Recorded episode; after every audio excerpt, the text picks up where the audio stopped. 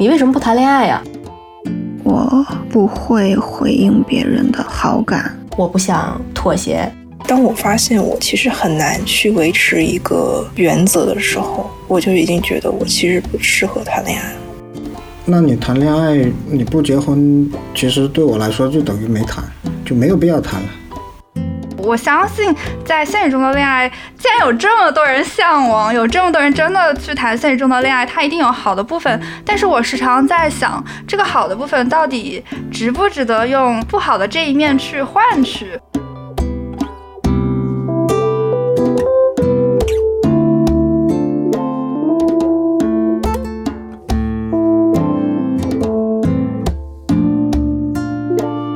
你好，欢迎收听故事 FM，我是艾哲，一个收集故事的人。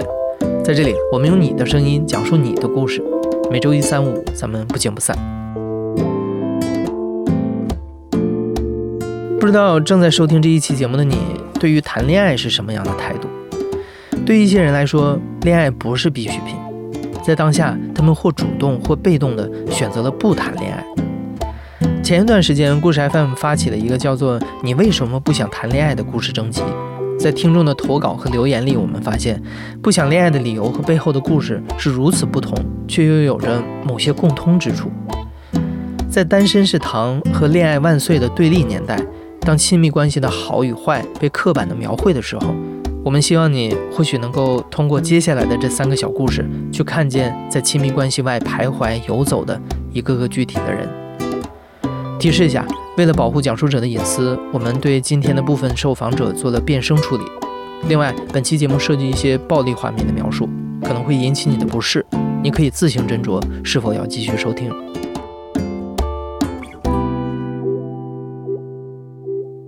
不想谈恋爱的原因，是因为我不会回应别人的好感，也。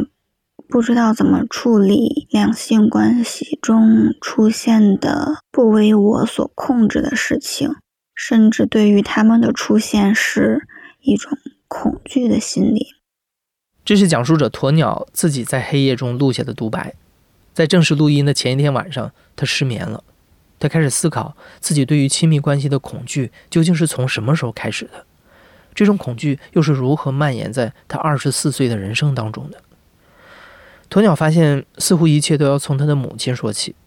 从小到大，母亲的一言一行塑造了鸵鸟对于身体和性的认知，而这些认知往往伴随着痛苦和困惑，像一道巨大的阴影挥之不去。我小时候长得还不错，从小到大都很乖巧，然后学生时代一直是老师比较喜欢的学生，家长也很满意那种。追求者其实和同龄人比较，我应该算是比较多的。第一次被表白是小学三年级的时候，第一天很无措，不知道怎么处理，然后回家就跟妈妈说了，妈妈大惊失色，因为妈妈是觉得我最重要的事情就是学习，早恋是一件非常影响学习的事情，然后。当天他听到这件事儿之后，就给我一直在做思想教育，说了非常久，而且很严厉，就好像是我做错了事情一样，我就吓坏了。我当时的处理方法就是冷处理，没有理那个男生，并且在生活、学习中躲着他。我妈妈她觉得我这件事情做得很好，让她很满意。然后她是个像个漏勺一样的人，你让她守住隐私跟秘密，基本上是没戏的。这件事儿就变成了他和他的朋友们的谈资，就会当着我的面把这些事情谈论的很热烈、很兴奋，炫耀似的说我的。女儿好乖巧的，都不会去早恋，知道拒绝，知道第一时间告诉父母，知道好好学习。但是我并不觉得这是个很光荣的事情，而且我全程中都有一种羞耻感。就从那个时候开始，我就觉得我的身上出现了被喜欢这种事情是不符合主流价值观的，是让我不安的、不舒适的。不过这次事件之后，再遇到被表白，我就再也没有跟妈妈说过了。当然，我也不是很会去妥善的拒绝他们的好感，基本上就是用一些轻蔑的态度，甚至伤人的话来回应。但其实并不是我心里想这样的，就是一种应激行为。我初中那年。初一还是初二，不记得了。我记得是中午放学，我们那个学校有一个长廊，比较黑，然后入口的地方能照出那个太阳的光。那天天挺好的，然后阳光也很灿烂。放学的时候，我跟另外两个女生一起走，然后走到那个光暗交接的时候，就有一个人拍了拍我的肩膀，我就回头嘛，是一个男生，他站得特别靠前，离我很近，然后拍着我。往后指说：“哎，我哥们儿喜欢你。”我就回头看嘛，四个男生站在第一排，然后我第一反应就是想跟我表白的是那个最后一个那个男生，因为只有他的那个样子很羞涩，他应该是这几个人里面身高最高的，埋着半边脸，在阴影下面你能看出来他是一个很干净的人，然后剪着统一的那种寸头，看起来很阳光。其实我挺喜欢阳光型的男生的，但是当时真的吓坏了，没过脑子的就喊了一句：“嗯，你有病吗？”然后转头就特别快的追上我的小伙伴，然后很大声的说：“我碰到了一个好奇怪的人。”然后这件事儿给我留下了很深的印象，有一种场景映照结局的感觉。我站在阳光里，他站在阴影里。就好像是一个不交融的两个世界拼插在了一起，注定没有结果。恋爱是羞耻的，被喜欢是不单纯的。青春期的鸵鸟真的就像一只鸵鸟一样，它把头埋进沙子里，躲避着一切好感。可即便鸵鸟小心翼翼地收起羽毛，母亲还是会通过日常中的琐碎小事儿去猜忌它，否定它。我初中的时候已经有一些零花钱了，然后我买了一个护肤霜，应该是大宝的，也不贵。我买了之后就很开心嘛，然后就跟妈妈分享当时的心情，就觉得啊，我真好，皮肤会不会越来越好啊？然后变得很好看。可是我话还没说完嘛，妈妈就很生气，然后她觉得我要早恋了，打扮是。要打扮给别的男生看的，就用“招蜂引蝶、水性杨花”的词来评价护肤的这件事儿，我真的当时就懵掉了。那个时候就有一种下意识的错觉，觉得这些猜忌、怀疑都是我的容貌导致的。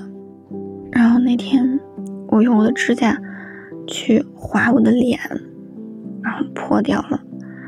我妈妈。也吓住了，就他看到我那个反应，他就知道他的话说的太过分了。那应该是我第一次和他因为两性方面的事情产生冲突，也是我第一次反抗这种我妈妈的臆想吧。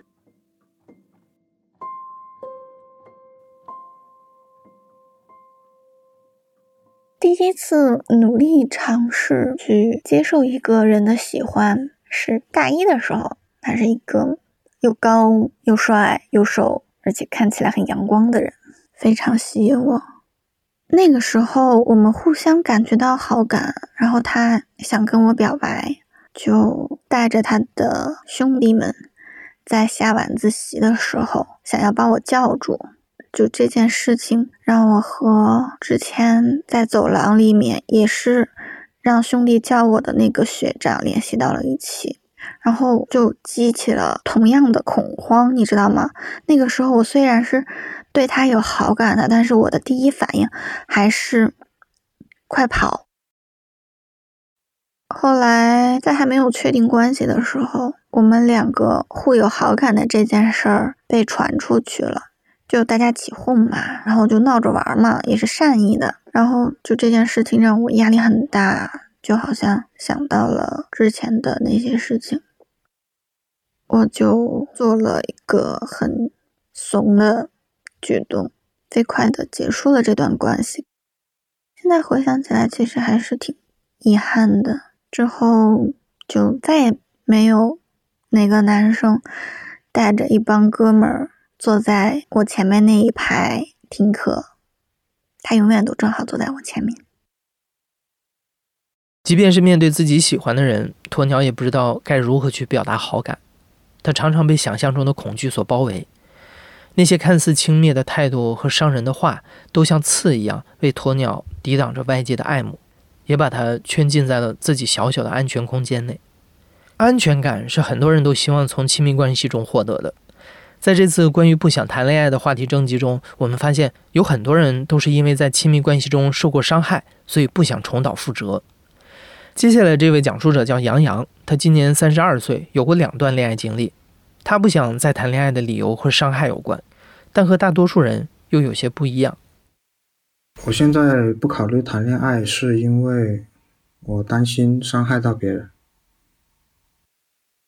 我跟他是同班同学嘛，高一的时候，然后我第一天上上课我就注意到他，因为他穿着一双凉鞋。然后还穿了袜子，就是很诡异的一个装束，但是又特别可爱。他眼睛比较小，然后他，嗯，是那种瓜子脸，然后他人非常的开朗，跟男孩子啊也是打成一片，就性格有点有点大大咧咧那种吧。呃，他有时候会主动跑过来逗我，那时候我刚长胡子嘛，下巴上有一些绒毛。他就一直用这个手啊逗我的下巴，在逗我玩。就这个，我觉得，哎，怎么说呢，很害羞吧。反正，哎，我跟他在一起四年多，我性格是不懂得去称赞别人的。我记得印象最深的是，他有一次在做饭，他做的是个什么汤啊，我忘记了。我就是我会在旁边，我像我父亲对我那样子，就半开玩笑的去钻他，去讽刺他。然后这个本来是一件很开心的事情，但是我这样说了之后，他觉得很难过，我就赶紧去哄他这样子。我的目的是是跟他开玩笑，但是这种玩笑很无聊，根本就没有必要说的。我会忍不住想要说，就我父亲也是这样子的，我就全部照搬过来了。但是其实真的很讨人厌。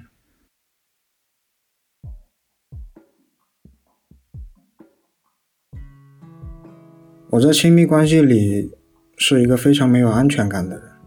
只要我发消息给他，他超过半个小时不回我，我就怀疑他在干别的事情，可能在跟别的男人聊天。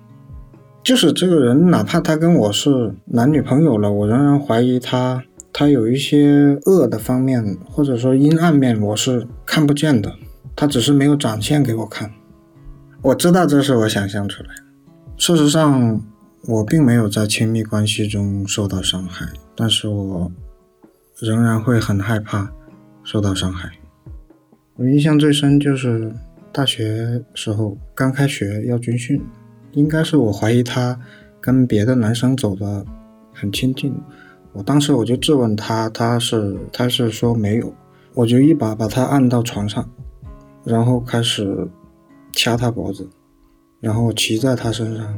顺手就拿起桌子上的，呃，一把镊子，在他脸上戳。他在床上就一直哭着，说我没有，我没有。最后我勉强相信了他吧，只能这样说。然后我就站了起来，这个时候他也起来了，我就发现他那个血流到后面军训服都是已经染了颜色了。我打完他之后，我获得了短暂的心理上的安定感，因为我父亲也是这样打我的，我不觉得有什么不对。他基本上也是骑在我身上扇我的脸，最严重的是一次是扇完了，我的脸肿得非常的厉害，我我自己都不知道。然后我跟他出门，我从他车的那个。后视镜上看到，我当时吓了一跳，像个猪头。大概是四五岁吧，那我我印象比较深的就是我父亲抓着我的母亲，然后把她往那个门框上撞，包括也有我母亲，她会用那个剪刀往我父亲身上戳。我就是在这么一个很紧张、很慌的一个气氛之中，我八岁左右，突然有一天，我的父亲就把我带到广东这边来。那应该是他们正式离婚了，但是他又没有时间陪我，我是跟着我奶奶长大，就是总会缺少一些东西在里面。我觉得我小时候性格上的自私还有懦弱，一直伴随。我到了成年，直到我和我初恋女友分手之后，我才意识到自己的错误。其实我们那时候同居了，两个人的衣服全部由他来洗，然后我想买什么东西贵的，就要用他的生活费来买补贴我。我最过分的就是有一天他跟我说，我想充个黄钻，是二块钱还是多少钱？但是我。直接就是拒绝了他。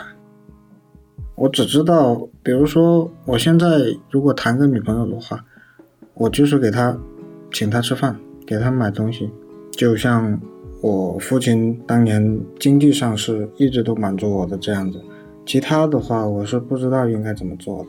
就是他对我来说是很难处理的，我不知道要怎么去维系他。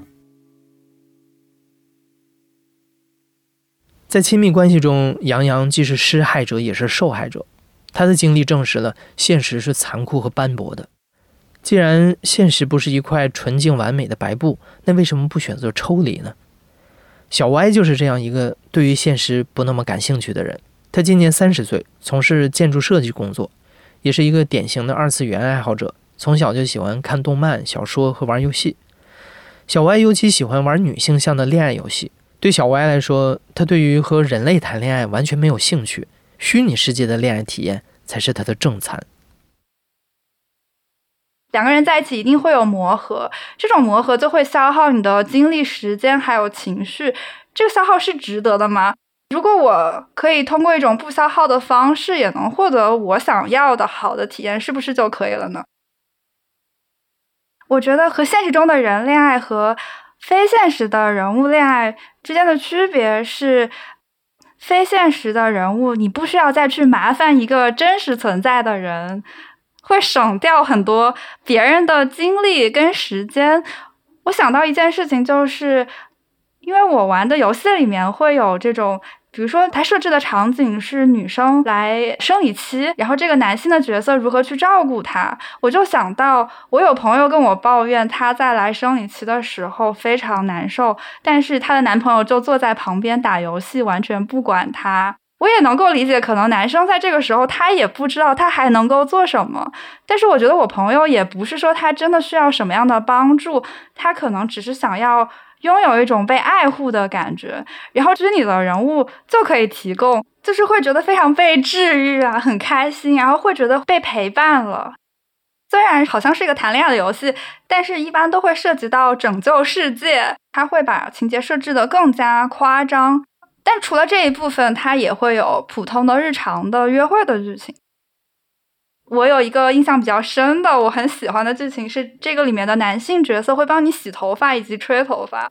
这个剧情它是没有画面的，它其实只有音频，但是它这个音频会制作的非常真实。比如说会有呃洗头发的水声，或者是泡沫的声音，然后还会有吹头发吹风机的声音，以及这个呃男性角色会跟你有各种各样的对话，我觉得都是非常有爱的。在虚拟世界中，所有人都是被设计过的，他们都被设计的很有魅力。就比如说声音，所有角色的声音都会有一个声音非常好听的、非常有魅力的配音演员老师来配。但是很显然，在现实世界中，并不是每一个人都拥有配音老师的声音，所以单从声音这一点来说，他们就比现实中的人更有魅力。你现在应该喝点热的，这是煮的姜糖水。我当时听到这个音频，我是非常感动，然后也非常开心的，是会有那种被爱护的感觉。然后这种被爱护的感觉会让我想到小的时候，可能我父母也会为我做这样的事情，但是等我长大了以后，就没有人会为我做这样的事情了。我其实也会跟我朋友分享这种跟虚拟人物之间的相处之类的。我通常会收到的一个反馈就是，他会跟我说他们更喜欢能摸得着的。但是我会觉得这个因素对我来说不存在任何问题。我会觉得虚拟人物的很大的一个魅力就是在于这个留白的地方，就是它留了很多想象的空间。有这样子的距离，会让我觉得它是非常美好的。我会觉得，比起我自己亲身去参与，其实作为一个旁观者去看，无论是小说、游戏还是什么样子形式的别人的情感，会让我更加有安全感，并且我也觉得我体验到了爱的感觉。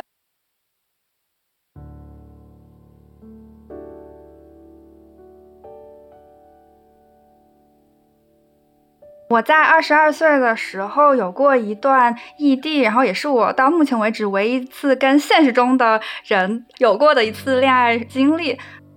对方是朋友的朋友，然后是在人人网上面慢慢熟悉起来的。因为我觉得我好像呃喜欢的人的特质会不一样，然后当时觉得我喜欢有点像女生的男生。我觉得非常具有男性气质的人会很有攻击性。我觉得如果是稍微阴柔一点的，会让我觉得比较安全。在当时看来，因为我看他写的一些文字，我觉得好像是个心思非常细腻的人。也许这是一个不一样的，可能会改变我观点的人。其实我们之间没有太多线下的实际的交流，主要还是线上，因为会互相关心对方的日常吧。涉及到日常的时候，就会开始有摩擦。线上的时候会觉得非常的温和，然后没有什么攻击性。然后线下的时候会觉得。会出现我不想做的事情被强迫之类的，或者是会觉得没有那么有礼貌。这个人完全展现在你面前，好像会更清楚的看到缺点。本来是一个不太具体的形象，突然变得非常具体，这个事情会让我感到不适。他就是一个真实的人，其他的东西也无法再改变了。这种具体让我觉得我不想要接近或者触碰。我觉得我就是不喜欢真实感，我依然觉得不接受现实也是一种选择。我在看《牡丹亭》的题记的时候，我发现有一句话，呃，给我印象非常深，就是“梦中之情何必非真”。当时我第一次看到这句话的时候，就有一种被击中的感觉。我觉得我就是相信这个的。我对他的理解就是，哪怕是梦中的情感，也未见得不是真的。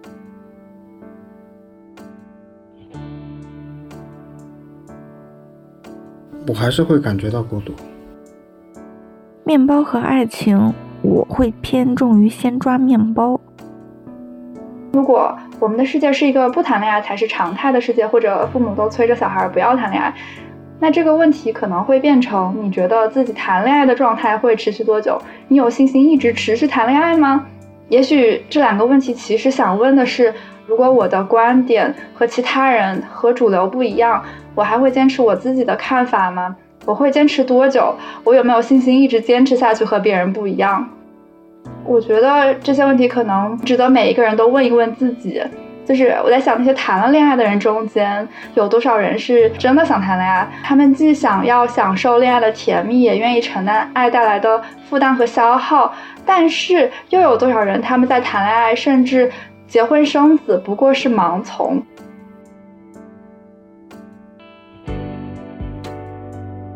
小歪不想盲从，这一代的年轻人好像在婚恋问题上更倾向于选择忠于自己。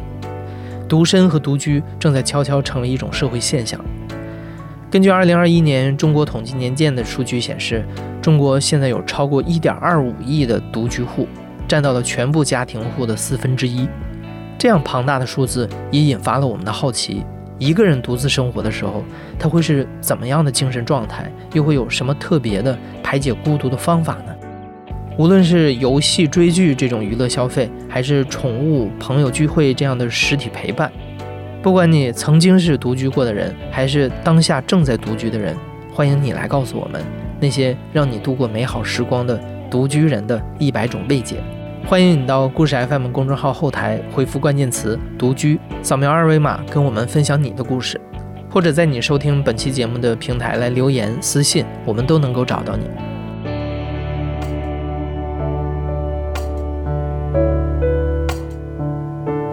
你现在正在收听的是亲历者自述的声音节目《故事 FM》，我是主播艾哲。本期节目由玉箫制作，编辑林峰、野捕，声音设计桑泉，混音桑泉，实习生王毅冲。感谢你的收听，咱们下期再见。